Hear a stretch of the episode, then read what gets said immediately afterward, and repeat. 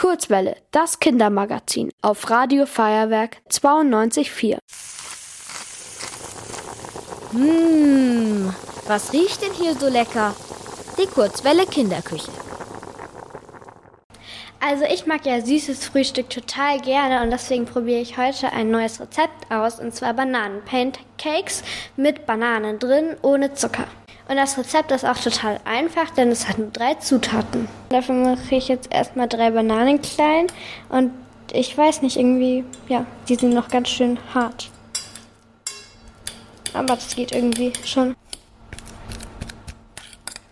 Also wir haben jetzt die Bananen schon zermatscht und es ging so mittelgut, weil die sind einem immer weggeflutscht.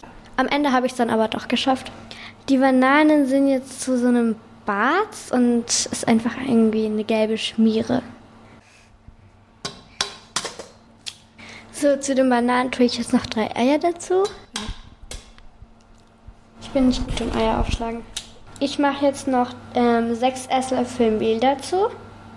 Eins, zwei, drei, vier, fünf und der letzte.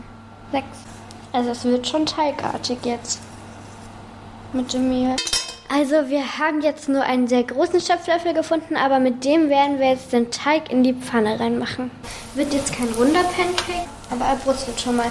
Hier sind ein paar Bananenstückchen drin. So, aber das sieht doch schon mal gut aus. Das ist eine gute Pancake-Größe.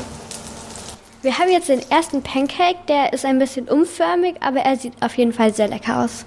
Wir haben jetzt die Pancakes alle angebraten und die sehen richtig lecker aus. Wir haben auch noch zum obendrauf machen Ahornsirup und zuckerfreie Schokostreusel da.